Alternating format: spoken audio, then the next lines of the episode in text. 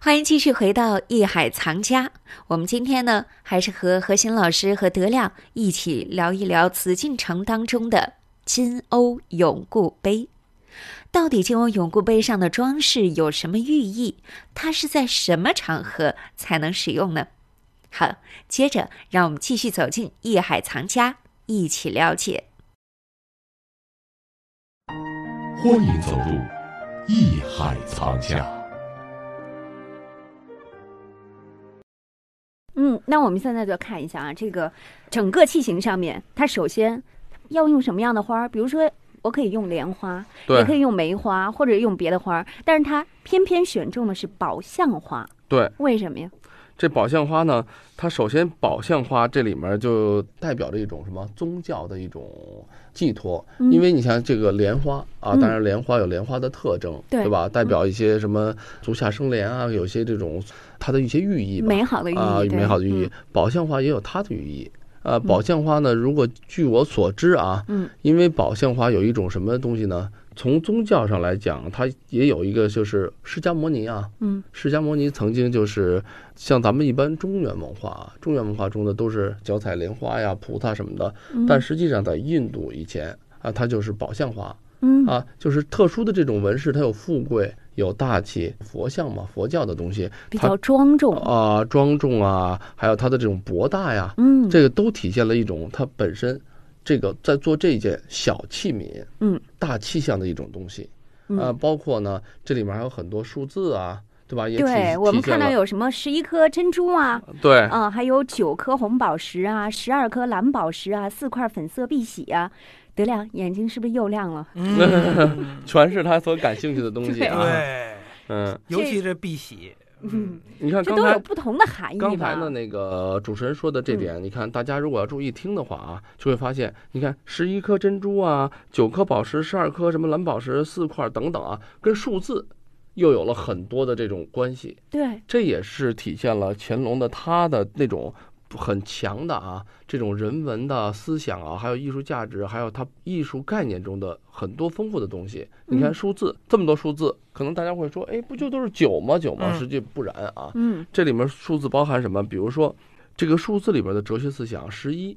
很嗯多人说这个这个感情中的是一是什么一心一意，还是什么全心全意啊 等等啊哈，对，稍微的现代了一点儿。实际上呢，你看这个是这个一呢，因为是是万物之祖嘛，嗯咱们道家的话说道嘛，生一，啊，一生道二生，一，一生二，二生三，三生万物啊，嗯，对吧？对也就是说，这个一一是跟道联系的，嗯也就是什么，它是万物之源的一种意思，哎对吧？十一呢，有两个一组成，就有永恒的意思。嗯，对，啊，对哎，对它有对永恒的意思。九呢，咱们也知道了，这是基数中最高的这个数字，嗯嗯嗯，它有长久和这个远久啊、永久的这种谐音，对嗯吧？对，所以呢，被赋予了吉祥如意、平安久远的这种文化的内涵。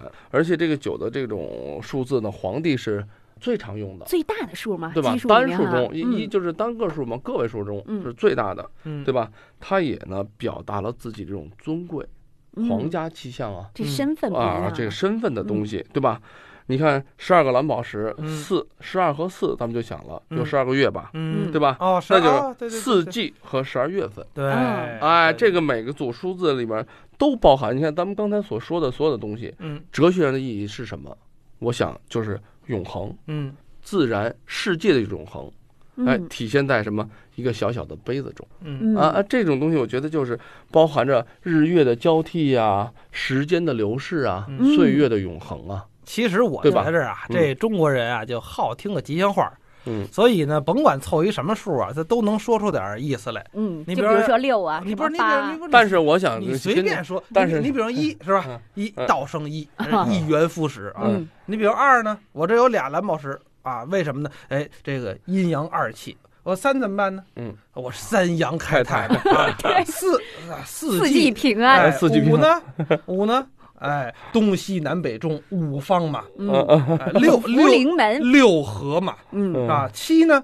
七星北斗嘛，像天上其实就是凑那么一数 啊，八八八八方神圣，我看是。啊发发发发嘛，对不对？ 九阳数中最大 的，对嗯十你九九归一嘛，十你比九还大一个， 啊，对啊，多一人可不是嘛。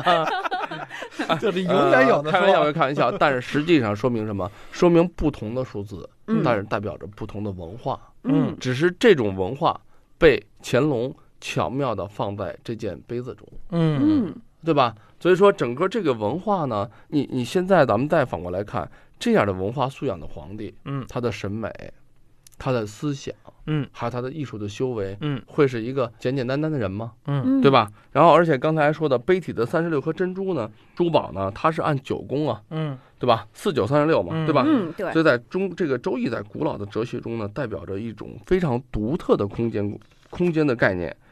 他认为这个数字啊，嗯就咱们现在可能这个《周易》，很多人现在都有兴趣啊。嗯实际它就是像数学一样的东西，对，它是通过数字排列组合，啊对，排列组合，然后来把人的命运、事情的发展、时间的流转、时代的变迁，全部在融合在里头。嗯，他认为人的数字啊，嗯跟人的思想哲学是这种这人的这种命运的命途、朝代的变迁、生活的这种转换等等啊，他都给它给它抽象化，给它具象化，就是数字，嗯，其实咱们老祖先还是非常有智慧太的。啊厉害了。你看，咱们是现嗯在已经是数字时代了哈，嗯什么对对零对和一啊，嗯，嗯，但是我所以们人家很说早以前就已经这个计发算机其实就是周易嘛，对，为什么呢？对因为它两进 制嘛，就是一零一零一零一零，就是阴阳阴阳阴阳阴阳嗯嘛。所以说呢，在这件杯子中啊，所体现的实际上有非常非常深刻的东西。不是 嗯，咱说了半天体现东西，说了半天这杯子的价值，嗯，这皇上是不是真拿它喝酒啊？呃，真用过吗？当然用过了。嗯呃，这个时候呢，咱们又讲到什么东西呢？就是这个杯子，咱们金永宫杯的用途。嗯对当然，这个用途绝不是简简单单咱们平时皇帝说我吃饭呀、喝酒啊、宴请啊等等，嗯绝对不是要这不样。喝红酒不能用这杯 子。呃那喝什么酒啊？ 啊，对，呃，嗯屠苏酒在皇帝每年元旦开笔的时候，什么什么？元旦开笔这对什么什么意思？哎，你看主持人好像有点明白。我我就好 像特别不明白。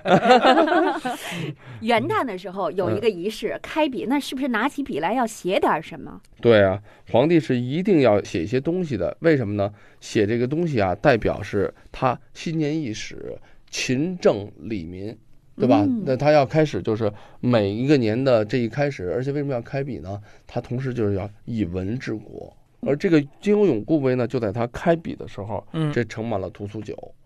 哦，啊然后这个元旦的第一天的时候呢，这个庆典呢，它就开始了。这个时候，它的笔墨纸砚放好了以后，金瓯永布杯里面倒满了屠苏酒。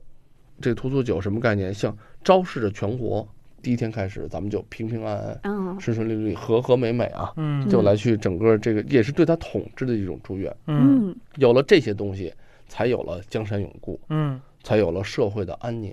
通过这个东西啊，实际通过这件器物，咱们现在传达的历史信息是什么？是一件很精美的工艺品、艺术品，对吧？对，但实际上这里面蕴含着什么？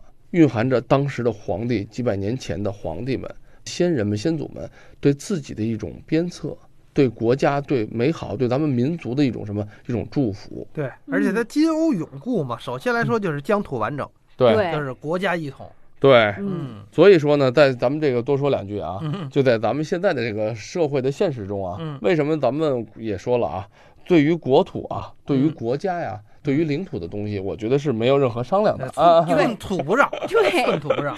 嗯呃，对，所以我想这个也是，如果大家在看到这个器物的时候，嗯，也想到了这个，就是从先人、从先祖们已经告诉我们了，咱们怎么应该对待国家，嗯从领导们也知道怎么对待咱们的百姓。